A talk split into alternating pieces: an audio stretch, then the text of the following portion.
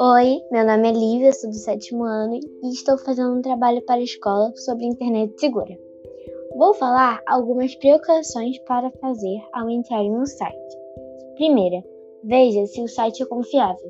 Segunda, veja o nome do autor e olhe se ele é especializado no assunto. Terceira, veja a data em que foi escrita a matéria pois, se for muito antiga, pode conter conteúdos antigos e que não são verdade. Tchau, um beijo para todos, se cuidem e até logo!